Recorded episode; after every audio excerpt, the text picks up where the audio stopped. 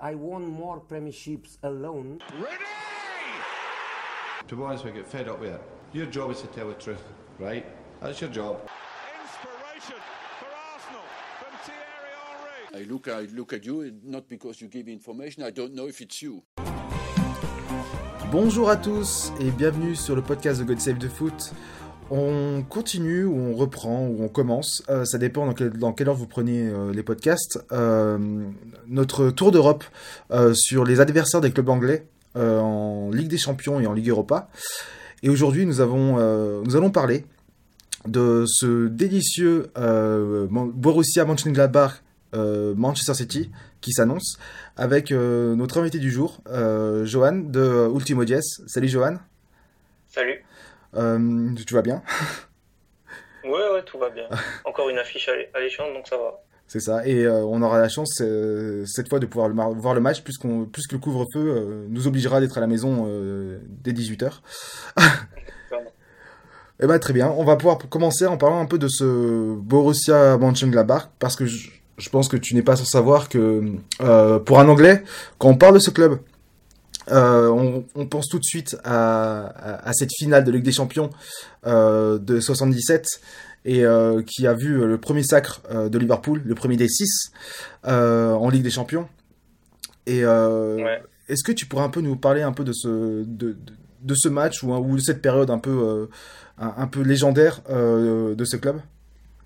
Ouais, en fait, les années 70 euh, pour Gladbach, c'est vraiment le- les années qui ont été charnières pour le club et qui ont fait le club, qui ont fait sa réputation. Et euh, ça a commencé avec euh, euh, en 69-70 avec un, un titre de champion d'Allemagne. Et puis après, euh, sur toute la décennie, ils, ont, ils en ont enchaîné quatre autres. Ils ont enchaîné aussi des deuxièmes places, donc c'était c'était un va-et-vient avec les titres avec le Bayern. Et ça, ça crée une grosse rivalité entre les deux clubs. Et donc ça a culminé notamment avec cette finale européenne face à Liverpool en 77, Rome, perdu bon 3-1 euh, par Gladbach, mais euh, ça prouvait que cette équipe était quand même euh, dominante déjà euh, sur le territoire national et, aussi capable de faire des résultats en Europe à ce moment-là. Et c'est cette époque dont on, se souvient encore maintenant pour Gladbach.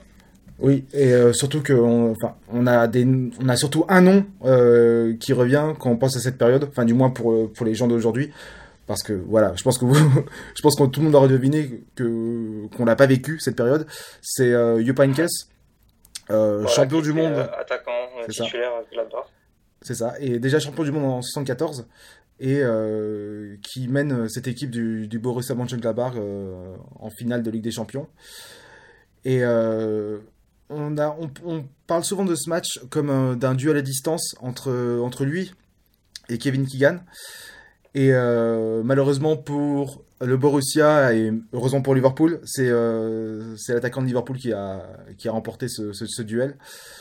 Et euh, on en parlait aussi d'ailleurs hors podcast, mais on, se, on se remémorait aussi de, de ce joueur qui était euh, le, latéral droit de, du, du Borussia, Bertie Vogt. Enfin, je- désolé Bertie pour la Vogt, prononciation. Euh, qui est aussi un champion du monde euh, de 74 et qui euh, voilà qui euh, qui montre que le Borussia de cette époque c'est c'est vraiment euh, c'est vraiment que des Voilà. beaucoup de grands Et joueurs t'avais aussi, euh, t'avais aussi notamment euh, Uli qui, euh, qui est aussi passé par le Real Madrid euh, Oui. après cette période des années 70 à Gladbach. Voilà, donc euh, c'est Voilà. vraiment euh, c'était vraiment à l'époque euh, pour pour résumer à- aux auditeurs, c'était vraiment deux mastodontes de l'échiquier européen, c'était vraiment deux gros deux grosses équipes qui s'affrontaient. et, ah, je pense, on- voilà, comme je dis, on l'a pas vécu, mais je pense que c'était un le match qu'il fallait voir cette saison-là, du moins en Europe. Sûrement. Enfin bref, on va pouvoir euh, du coup continuer un peu sur, euh, ce club justement. Et euh, on a eu l'impression justement, après ces années 70, euh, que, ce club est devenu un géant endormi. Malgré cette Coupe d'Allemagne de 95 qui a été remportée et qui est d'ailleurs le seul trophée majeur depuis, puisque le club a connu euh, une, une descente ou plusieurs, euh, ça je sais pas, mais enfin Ouais. du coup en, en division inférieure. Et il est revenu, euh, en, du coup on en parlait aussi, en 2008 c'est ça? En, ouais, en 2008, ils gagnent le- la deuxième division allemande et reviennent en, en première division. Et ensuite, ils ont plutôt voilà, stagné dans le, dans le ventre mou du championnat, si je ne me trompe pas. Ils ont direct après, ils ont, ils ont peiné à se maintenir. C'était notamment l'époque où Lucien Favre arrivait et puis tu avais encore Marco Reus qui venait de Dortmund à Gladbach et qui les avait, qui les avait sauvés. Oui. Et donc, euh, ça, après, avec l'arrivée de, de, Favre, le temps qui, qui s'installe, ils ont réussi à petit à petit, euh, assez rapidement même, monter euh, les échelons dans le championnat allemand et puis participer, concurrencer le haut du classement pour une place européenne. Oui. Et, et depuis 2019, on a un nouvel entraîneur, Marco Rose, euh, est-ce que tu peux un peu nous parler de son travail, euh, de ce qu'il a apporté au Borussia, euh, des tactiques qu'il a, qu'il a mis en place, des joueurs qu'il a apportés, qu'il a révélés, un peu tout ça? Alors, Marco Rose, c'est déjà, on peut, il vient de, du Red Bull Salzbourg, donc son parcours d'entraîneur, c'est, il est marqué par ce style très formaté de, de, de, de, de l'équipe Red Bull qui veut un jeu très direct, euh, très rapide. Et ça, il l'illustre très bien parce qu'il a aussi euh, eu la chance de, de jouer sous euh, Jürgen Klopp euh, à Mayence. Il a terminé sa carrière de footballeur euh, avec euh, Jürgen Klopp, Klopp, comme coach, ce qui est, ce qui est pas mal. Ah, oui. Ce qui lui a permis aussi de d'un petit peu d'avoir un premier modèle pour sa future carrière d'entraîneur. Et il, est, il, a donc euh, eu de la réussite ensuite à Salzbourg. Il est arrivé en 2019 à Gladbach dans un effectif qui qui en, commençait un petit peu à fatiguer avec le euh, avec les certaines places au classement qui étaient peut-être euh, assez moyennes vers le milieu du tableau. Mais il, on sentait que le potentiel dans cet effectif était là, que certaines, certains bons joueurs commençaient à arriver. Et euh, lui, il a pu euh, donc récupérer un, euh, un effectif qui n'avait pas trop d'attente à ce moment-là. Mm. Et instaurer sa patte petit à petit en recrutant notamment on tout le monde le sait, je pense, les auditeurs francophones, Marcus Thuram. Il y avait aussi Alassane Plea, évidemment. Il a récupéré d'autres bons joueurs qui étaient déjà là, comme Jonas Hoffmann, ou euh, Mathias Ginter, qui venaient tous les deux de Dortmund, il les a, euh, enfin, il a participé à leur amélioration. Il a également participé, enfin, il a grandement développé euh, Florian Neuhaus, qui aujourd'hui euh, est un nouveau sélectionné euh, allemand et qui est une véritable pépite convoitée par toute l'Europe entière. Et donc voilà, il a installé un style de jeu très direct à Gladbach, très, très vertical et assez courageux dans le style, dans le sens où euh, on voit souvent prendre des risques et euh, qui, qui, souvent, qui payent souvent d'ailleurs face à des grosses équipes. Et c'est tout le style de Marco Rose. Et ensuite, euh, on peut parler oui, de, de sa première saison. En, sur les résultats, Oui. ils finissent euh, quatrième, donc c'est pour ça qu'ils se qualifient pour cette édition de la Ligue des Champions. Ils ont même euh, été leaders de, du, du championnat d'Allemagne pendant une assez bonne partie de la saison euh, l'année dernière, en, en- vers la mi-saison à peu près. Et puis après, ils ont, ils ont jamais vraiment été très loin de la première place, malgré le fait de s'être fait dépasser à un moment. Par contre, en Europa League, ils ont, euh, ils ont chuté rapidement dans la phase de, de poule, face à- dans une poule assez euh, abordable quand même avec la Roma, euh, Başakşehir et euh, Wolfsberger, le, le club autrichien. Et euh, en Coupe d'Allemagne, ils se sont fait sortir au deuxième tour par, euh, par Dortmund. Donc en soi, ça reste un, Un parcours un honorable. bilan peut-être Ouais.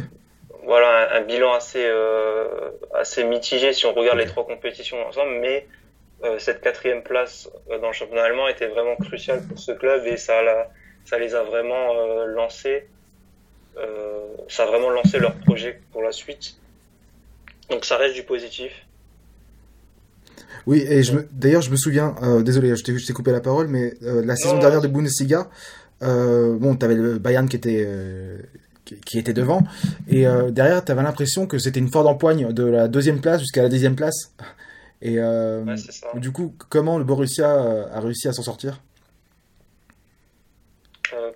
La saison 2019-2020, tu veux dire la saison dernière? Ou la saison d'avant euh, Non, la, saison dernière. Ok. Donc, euh, ils sont, sont, sortis avec.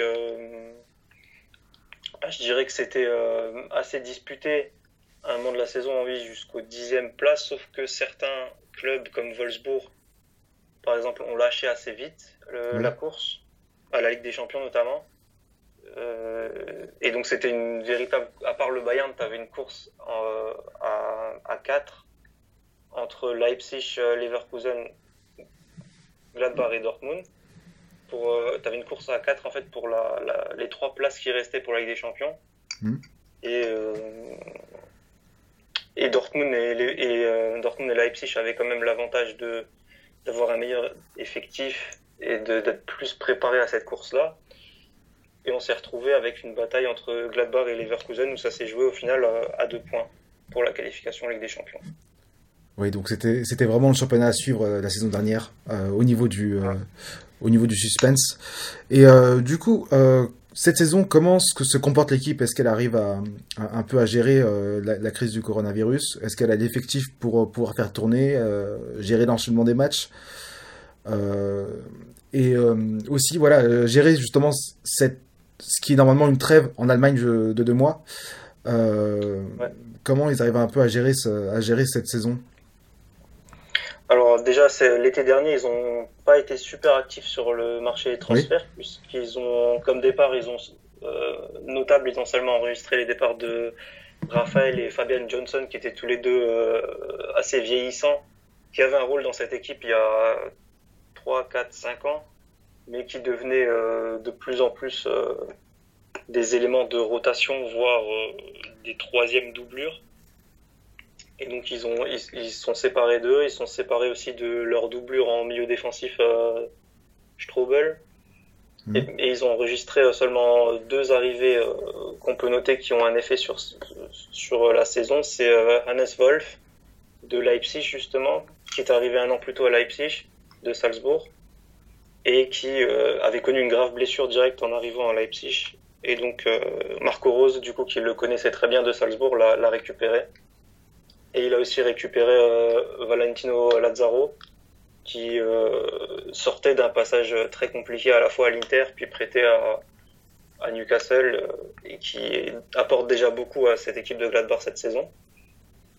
Donc ça n'a pas été non plus révolutionnaire, c'était dans la continuité des, deux saisons qui précédaient ça.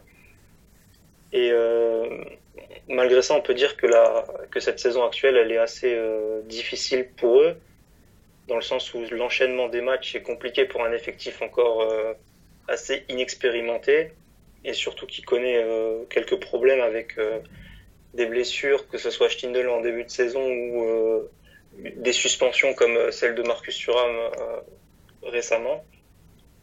Oui. Et donc on se retrouve avec une place, une septième place pour l'instant en Bundesliga qui est loin d'être catastrophique puisqu'ils sont que qu'à 4 points du troisième et quatrième, donc Leverkusen et Dortmund. Mais euh, si on regarde les résultats, on peut voir vraiment que cette équipe est assez irrégulière cette saison.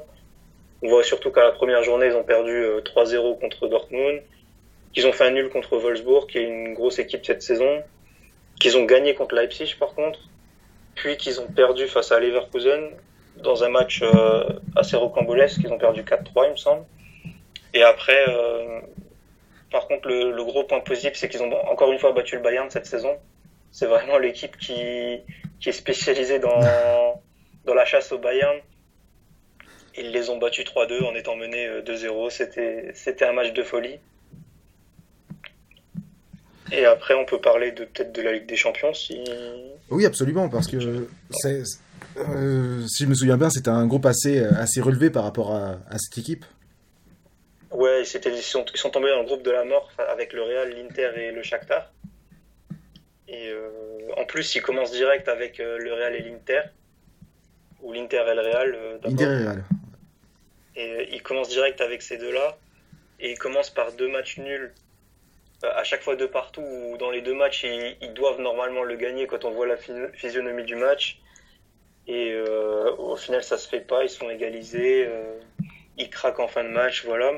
Et on se dit à ce moment-là que que c'est dommage parce que c'est on, sent que c'est une bonne équipe, que ça joue bien, mais qu'ils ont peut-être laissé passer une chance euh, à cause du manque d'expérience peut-être ou du manque de réussite. Mhm. Et après, heureusement pour eux, il y a eu la double confrontation face au, au Shakhtar, où il leur met d'abord 6-0 là-bas, puis 4-0 à domicile. Et entre-temps, tu avais le Real et, euh, et l'Inter qui enchaînaient les, tous les deux les contre-performances européennes. Donc à ce moment-là, ils étaient, plutôt très bien partis. Et euh, finalement, ils, doivent donc rejouer contre euh, l'Inter puis le Real. Et là, ils se font de nouveau peur euh, jusqu'à la fin en perdant ces deux matchs-là. Ils se retrouvent donc qualifiés quand même parce que le, le Real a, a devancé l'Inter et a terminé premier de ce groupe. Oui, et d'ailleurs, oui, ils sont qualifiés, ils, sont à, ils sont à égalité de points avec, avec le Shakhtar, donc à 8 points. Voilà. Et euh, il, il Mais passe. la différence particulière, il passe. C'est ça. Ouais, ouais, une différence particulière, pardon. Donc oui, euh, bon, on, on, peut dire quand même que bon, c'est loin d'être un miraculé quand même, mais ça reste. Euh... Non, c'est sur, sur, la sur le jeu proposé tout au long de la, de la phase de poules, on peut quand même dire que la qualification est méritée. Oui. Parce qu'ils ont vraiment montré de, de, grosses performances, surtout sur les quatre premiers matchs. Et euh, après, on a senti peut-être une fatigue euh, dû à l'enchaînement des matchs entre la Bundesliga et euh, la Ligue des Champions. Oui, mais du coup, tu, tu, penses que justement ce, ce, manque, ce manque de profondeur dans l'effectif peut justement leur faire du mal et peut-être les faire déjouer face à, face à un City qui va, qui va venir avec toutes ses armes? Ou presque?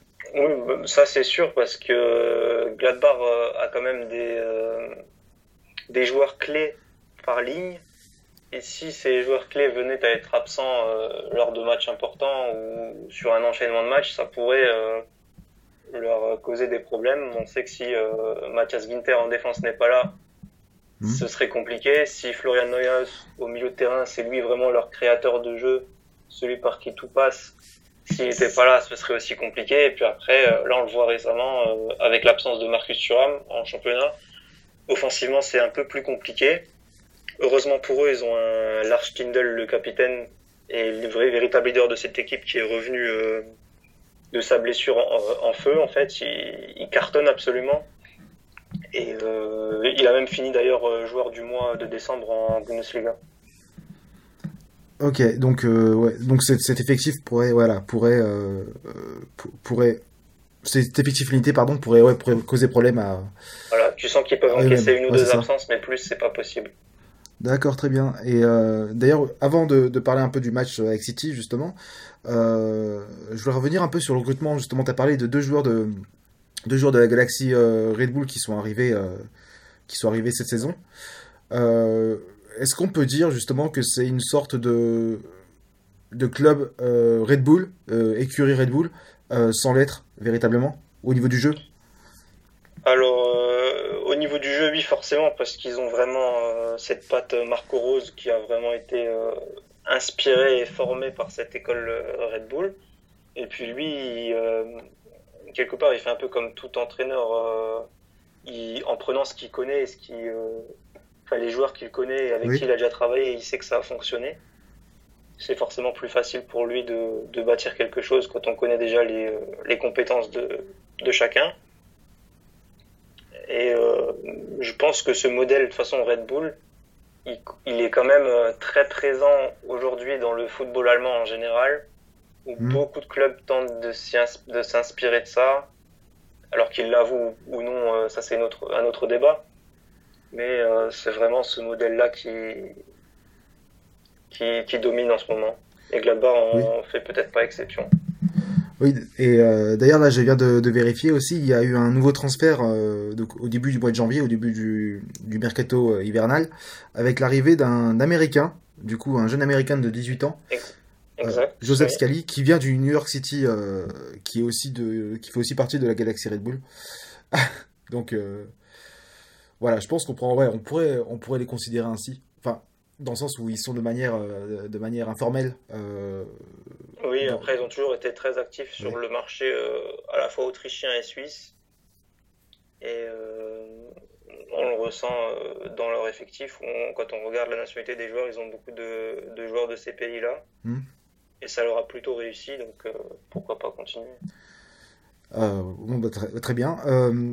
On va pouvoir justement entrevoir ce match face à City qui s'annonce sûrement très intéressant, peut-être le un des matchs les plus intéressants. J'ai l'impression que je dis ça à chaque match de, de Ligue des Champions. Je, suis vraiment d'accord avec toi. Je, je, pourrais, moi, je, après, je suis, euh, j'ai un intérêt particulier au foot allemand, mais je, je compte vraiment pas le louper ce match-là. Oui, c'est ça. Moi, moi, aussi, parce que tu, tu sens que euh, ils peuvent causer des problèmes à City parce que c'est bon. On dit ça à chaque fois aussi euh, quand City joue, à, joue à un club allemand. Euh, on se souvient, euh, par exemple, quand City joue contre Schalke. ça, ils ont eu des problèmes au match aller, mais par contre, le match retour, c'était. On préfère ne plus en parler. oui, voilà. Mais je veux dire, ouais, on... enfin, déjà à l'époque, on disait, oui, Schalke va, va causer des problèmes parce que c'est le jeu que, que Schalke. Enfin, c'est les genres d'équipe contre lesquels Schalke adore jouer. Au final, oui, voilà, il y a le match retour 7-0, désolé pour de te le rappeler, qui était assez, assez, assez, difficile pour les, pour les Allemands, mais par contre, voilà, c'est ça le match. Le match, le match aller à Gelsenkirchen était assez disputé. Et euh, d'ailleurs, c'était un très très beau match. Et euh, est-ce que tu penses, justement, voilà, quand, on quand on pense à ce match, est-ce que tu penses que Mönchengladbach peut euh, causer du, des, véritables problèmes à, cette équipe de Guardiola ah, Pour moi, totalement. De toute façon, ça fait c'est un peu difficile de dire ça, de prévoir ça à l'avance et de prédire ce qui va se passer. Mais pour moi, Gladbach, c'est le c'est typiquement le genre d'équipe qui peut faire très mal à City. Et euh, on peut même s'appuyer sur certaines preuves, comme le match qui, qui sort face au Bayern à chaque fois, qu'ils ont sorti récemment aussi face au Bayern, puisqu'on pourrait quand même éventuellement euh, rapprocher le style de, du Bayern et de City, même si euh, forcément Guardiola c'est un c'est quelqu'un qui est à part et qui ne peut pas être comparé à quelqu'un d'autre. Ça reste quand même des équipes assez dominantes, assez euh, qui jouent de manière assez ambitieuse et haute sur le terrain. Et euh, donc on peut s'appuyer sur la performance qu'ils ont sortie face au Bayern, qui était vraiment très très convaincante et qui les sont convaincants à chaque fois face au Bayern. Et donc je pense que c'est encourageant pour un, match face à un Manchester City qui va aussi essayer de s'appuyer sur ses forces offensives et qui va qui va simplement essayer de marquer plus que Gladbach et peut-être pas non plus de, de défendre ses buts comme ils le peuvent. Oui. Euh, et euh, tu. Euh, j'allais dire oui, je pensais aussi à. C'est pas la première fois se, que, que, ces deux clubs se rencontrent. Ouais. récemment, on va dire dans l'histoire récente. oui, ils, aussi, ils sont se rencontrés en phase de poule. En phase de poule. Récemment. C'est ça. Bah, d'ailleurs, deux saisons d'affilée en 2015-2016 et en 2016-2017. Euh, et aussi, ils se sont rencontrés aussi euh, dans les années 70, donc en, euh, lors de la saison 78-79. Et c'était le Borussia qui était passé, justement. donc il y a eu un partout à, à, Main Road, à, City, pardon. Et retour, il y avait 3-1 pour les Allemands. Donc, comme quoi, comme quoi, ce n'est pas la première fois qu'ils se rencontrent.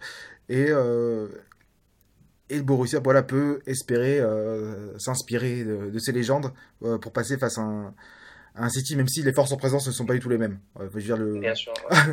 on va dire c'est pas du tout la, la même chose. Mais, et d'ailleurs, ce serait, une belle avancée justement de, passer ce, City que, le Borussia n'a pas gagné depuis. surtout que voilà, donc là on parlait des, des dernières doubles confrontations. Euh, donc il y a eu 3 victoires pour City et euh, un nul.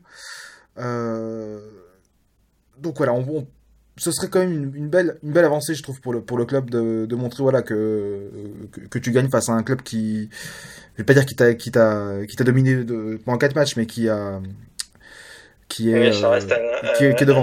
ronflant oui, c'est ça, en plus. déjà. Et en plus, quelqu'un qui t'a fait souffrir sur le plan européen cette dernière saison. Voilà, donc ce serait vraiment une belle avancée. Et surtout, en plus, euh, revenir, euh, enfin, jouer face à, un entraîneur que, as, que certains joueurs ont forcément connu euh, quand il était entraîneur au Bayern, ça peut rappeler des, bons souvenirs. Oui, oui, ils ont tout à fait, ils ont déjà, je pense à Stindl, je pense à, à Matthias Ginter, même si mmh. lui, il, a aussi connu Guardiola quand il était à Dortmund. et qu'il a joué contre lui. Voilà, c'est des joueurs qui ont un historique indirect avec Guardiola peut-être et qui auront à cœur en tout cas de de continuer cette de continuer à l'embêter comme ils l'ont fait les saisons où il était en Allemagne. Oui, absolument. et on va, on va parler un peu plus du match des voilà des joueurs qui seront présents. tout d'abord, ce qui s'est passé à City cette, enfin, cette saison en attaque déjà, c'est que euh, on a eu un Kun Agüero qui est, qui est constamment blessé quand il est sur le retour. Voilà, on a du mal à le euh, retrouver. apprécie beaucoup sa vie de streamer euh, Twitch. Également. voilà, mais malheureusement, il n'arrive pas voilà, à, retrouver ses sensations. Et euh, désormais, c'est Kevin De Bruyne qui, a repris un peu le, ce, poste d'attaquant parce que tu as un Gabriel Jesus qui n'arrive pas à, mettre les, actions au fond quand il est, quand il est pas hors jeu. Et, euh, et De Bruyne, en fait, ce qui est devenu intéressant avec lui, c'est que c'est devenu une sorte de 9,5. Euh, il me fait penser à ce, joueur, hongrois des années, des années 50, euh, qui me revient pas, mais en gros, c'était, euh, c'est un peu le, même esprit. C'est un joueur qui va, qui va constamment, euh, qui va constamment bouger, qui va constamment chercher euh, soit l'espace, soit il va, il va offrir un espace pour, pour, pour la passe. Et ça marche très bien. et d'ailleurs, c'est assez étonnant qu'à son âge, il arrive encore à, à, à courir autant et à, à, se dépenser autant sur un terrain, alors que d'habitude, on a la, voilà, on a l'habitude de voir un, offensif descendre petit à petit. Et je me demande comment on pourrait, enfin comment le Borussia pourrait gérer un, un joueur qui va constamment, constamment voguer euh, entre, entre les défenseurs. De toute façon, euh, De Bruyne, c'est quand même un joueur assez euh, exceptionnel et qui, pour moi, pour moi c'est presque le, joueur parfait, en fait, dans le sens où il t'apporte tellement de mouvements dans une équipe, que ce soit avec ballon ou sans ballon, et aussi, il, a, il a une telle intelligence de jeu, en fait, que c'est quand même assez compliqué de, de bloquer ce genre de joueur. Mais ce qu'il faudrait faire dans ce cas-là pour Gladbach, c'est plutôt de euh, d'empêcher le ballon de venir à lui, tout simplement, je pense. Oui. Et je pense que c'est le plan qu'ils vont essayer d'adopter. C'est de le priver de ballon en, en, allant chercher, en allant le chercher déjà euh, à la source dans les pieds des défenseurs, dans les pieds des relanceurs. Oui. Et euh, je pense que c'est avec cette philosophie-là que Gladbach va entamer le match mais malheureusement, il va falloir chercher le ballon dans les pieds de, Gundogan, qui est, euh, qui est, qui est sur une, une forme stratosphérique. enfin, on, on, espère que, enfin, on espère pour nous du moins qu'il continue sa forme, mais euh, pour l'instant, il est impossible à, impossible à prendre. D'ailleurs, il y a un parallèle peut-être assez intéressant à faire entre Gundogan d'un côté oui. et probablement son remplaçant en équipe d'Allemagne, celui qui va succéder à Gundogan, c'est Florian Neuhaus. Donc on pourrait voir aussi la confrontation des deux au milieu de terrain et voir qui pourrait prendre le dessus potentiellement. Euh, oui, parce que tu peux en parler un peu de ce Foreign House Est-ce que c'est à peu près le même, même style de jeu, le, style de jeu? Alors euh, oui, c'est un, c'est un joueur assez, assez complet. Il est, euh, il fait partie de ces, ce moule de joueurs allemands assez, assez, assez longiligne, mais fin en même temps, que ce soit fin euh, physiquement ou même techniquement. Et euh, il fait partie, euh, voilà, il a une grosse palette technique. Hmm. Il, c'est un grand, comment on peut dire, il exploite bien les, espaces, les, demi-espaces notamment. Et sous Marco Rose, il a beaucoup progressé. Aujourd'hui, c'est le leader technique de cette équipe. C'est par lui que tous les ballons passent. C'est par lui que les actions se créent. Et euh, pour moi, c'est également lui le futur de la sélection allemande. C'est par lui qu'en tout cas le projet doit se construire. Très bien. Euh, et euh, tu penses que tu penses que Marcus Thuram sera de retour pour jouer pour jouer ce match? bon, côté City quand même, il y a trois défenseurs centraux qui sont blessés, mais en fait, tu as l'impression que c'est trois défenseurs qui sont blessés en ce moment du coup, mais qui sont qui, moins importants cette saison, et notamment Emeric Laporte, qui est euh, un petit peu en dessous par rapport aux autres, parce que euh, tu as un John Stones qui est revenu ou simplement qui a, enfin atteint son, niveau, euh, son niveau de, jeu euh, espéré, et un Ruben Diaz qui, vient d'arriver et qui dépote enfin, enfin qui et euh, enfin en fait on voit on voit vraiment un vrai binôme en défense centrale à City qui est à la fois complémentaire et à la, fois complémentaire et, efficace. Et tu penses que un Marcus Thuram ou Alassane Plea pourrait pourrait s'en sortir face à face à eux? Pense oui parce que le au-delà des euh, au-delà des, individualités de Gladbach offen- offensivement, c'est surtout euh, c'est surtout le, système qui les rend euh, qui les rend si performants. Et que ce soit Thuram, euh, ou même Mbolo, ils ont souvent ils ont souvent la réussite face aux face à ces équipes qui aiment plutôt avoir le ballon et qui vont défendre peut-être un peu plus haut. Et donc contre City, ça peut être dangereux.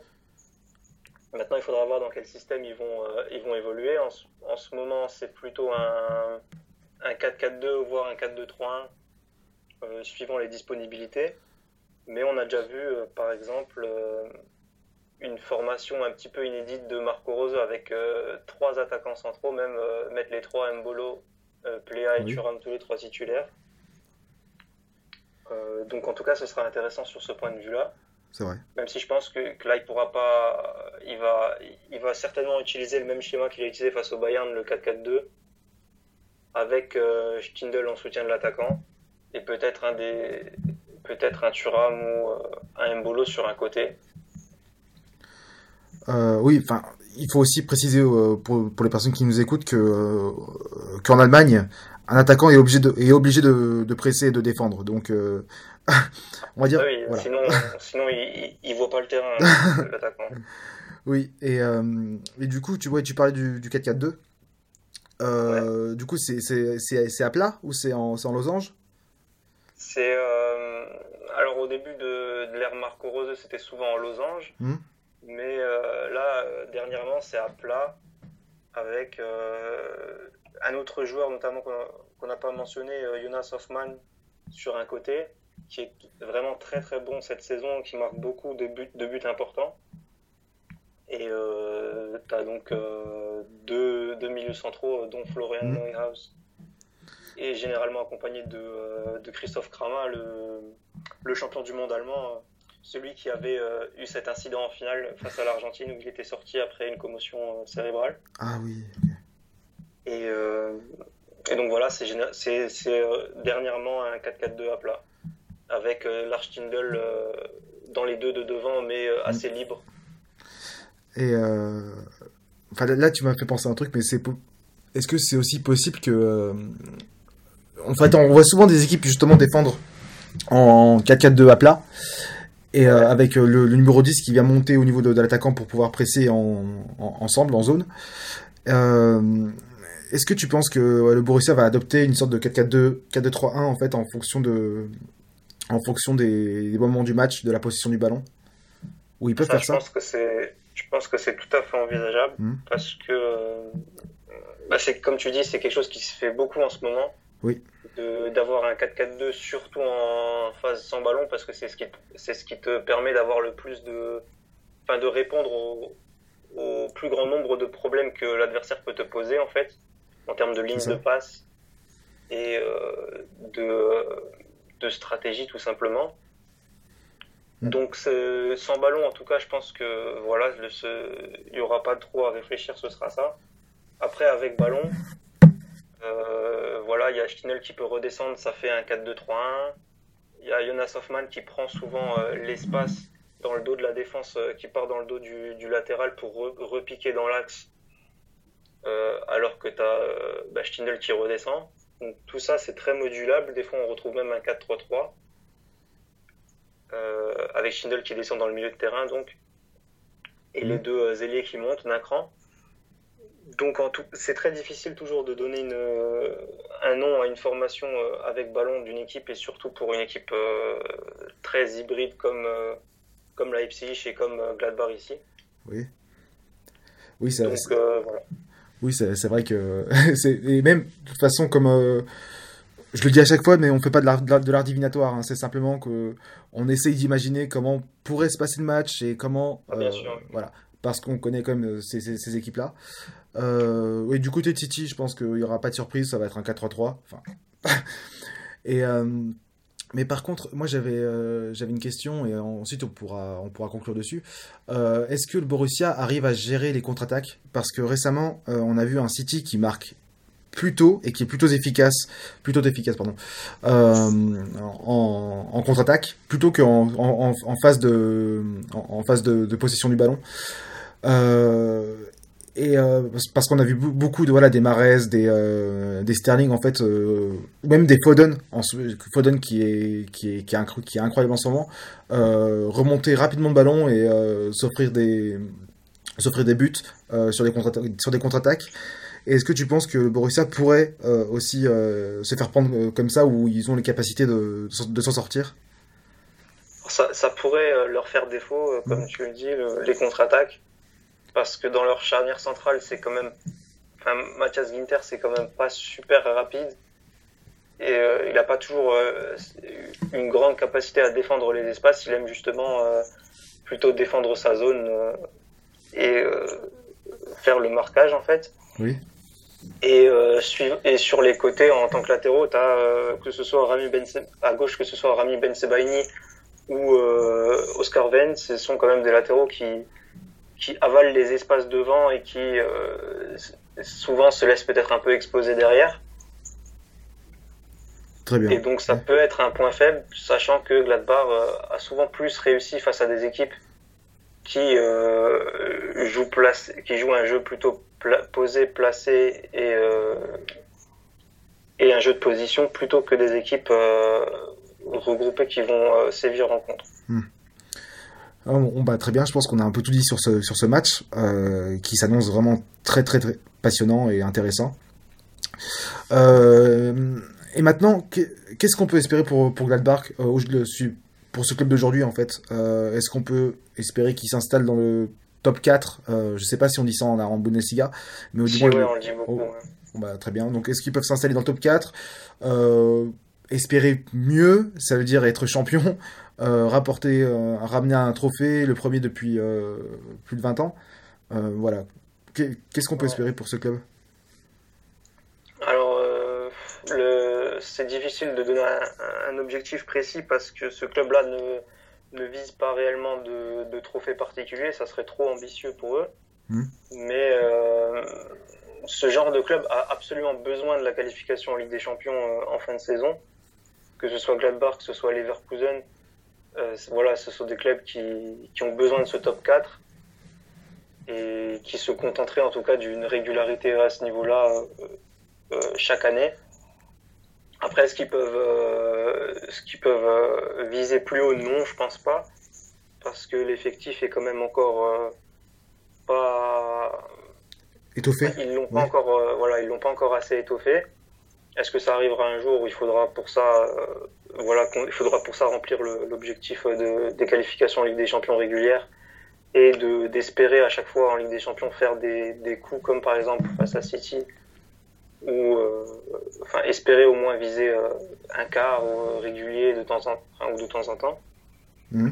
Voilà, après il y a toujours la Coupe d'Allemagne. Euh, comme je le répète, euh, cette année le Bayern s'est fait éliminer, donc ça reste ouvert pour tout le monde. Ils ont un, huitième de finale à disputer face à Stuttgart, qui est aussi une bonne équipe. Donc euh, on verra bien pour eux, mais ça va être très disputé. Et euh, voilà, de toute façon, là, ils sont pour l'instant, ils sont septième. Je pense qu'ils vont quand même euh, se rapprocher du top 4. Et on verra par la suite. Euh, si c'est le cas, euh, je pense qu'ils continueront à étoffer leur effectif. Très bien. Et euh, la dernière question avant, te, avant de, te, de, te, libérer. euh, Marco Rose, tu le places dans, dans à quelle position dans, dans, la, dans la hiérarchie des, des entraîneurs allemands ou même germanophones euh, dans son ensemble? Alors pour moi, euh, je le mettrais déjà en numéro 3. Mmh. Euh, avec Jürgen Klopp évidemment qui, qui est le maître à contester forcément vu ce qu'il a accompli dans sa carrière. Et après, tu as Julian Nagelsmann en, en, numéro 2, pour mmh. moi, parce qu'il montre quand même au-delà de, des performances, que ce soit à Offenheim ou à Leipzig, il, révolutionne un petit peu le football allemand quand même. Oui. dans sa manière de voir les choses. Et après, Marco Rose n'est vraiment pas loin de Nagelsmann. Pour moi, il est, il est dans la même, dans la même catégorie que lui. C'est un entraîneur très ambitieux qui, euh, qui fait jouer ses équipes. Ses équipes sont toujours très belles à, avoir joué. Et, euh, et donc, en, tout cas, c'est quelqu'un qu'on peut, qu'on peut suivre sur une carrière et qu'on peut euh, facilement se dire, qu'il soit à Gladbach, qu'il soit ailleurs, je vais, je vais regarder cette équipe-là et je vais apprendre des choses et je vais tout simplement kiffer les matchs qu'il qui, nous propose. Ah bah, très bien. Enfin, en tout cas, as... Enfin, quand tu es derrière euh, Nagelsmann, enfin Klopp et Nagelsmann, t'as pas à rougir, je pense. Ouais, voilà, t'es quand même euh, bien placé, t'es bien entouré. Surtout, puis euh, enfin, aussi avoir, avoir un budget moindre par rapport à un, Liverpool et un, un Leipzig, c'est quand même pas mal de, de, de, faire aussi bien. C'est sûr, c'est sûr. Avec des, forcément des joueurs moins expérimentés et moins cotés sur le marché. Oui, voilà, c'est ça. Et c'est ce. C'est ce qu'on appelle euh, un indice de performance. C'est euh, les, résultats que tu as en fonction des moyens que tu as. Euh, et je pense qu'il doit se positionner plutôt, plutôt, plutôt, dans le haut du classement dans les entraîneurs actuels en bout des cigares. Voilà. Bon ben, je pense qu'on a un peu tout dit sur ce, sur ce match qui s'annonce vraiment excellent.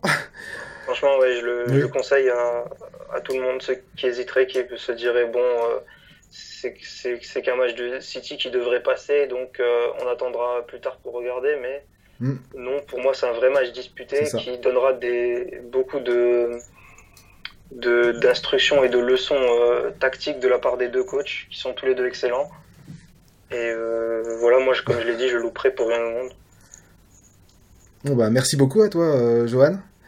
et de rien, c'est avec plaisir. Donc voilà, on peut, donc on peut te retrouver euh, encore et toujours chez Ultimo Diez et euh, surtout au, niveau de la Bundesliga. Ouais. Voilà, donc euh, continuez comme ça les gars. Je le dis à chaque fois de toute façon, mais vous êtes un modèle vraiment. Merci beaucoup, ça fait plaisir. Et merci à toi encore pour tout. Ah, mais merci à toi d'être venu surtout. voilà, en tout cas, ben, j'espère que voilà, ce, podcast, ce podcast vous aura plu et à la prochaine pour d'autres.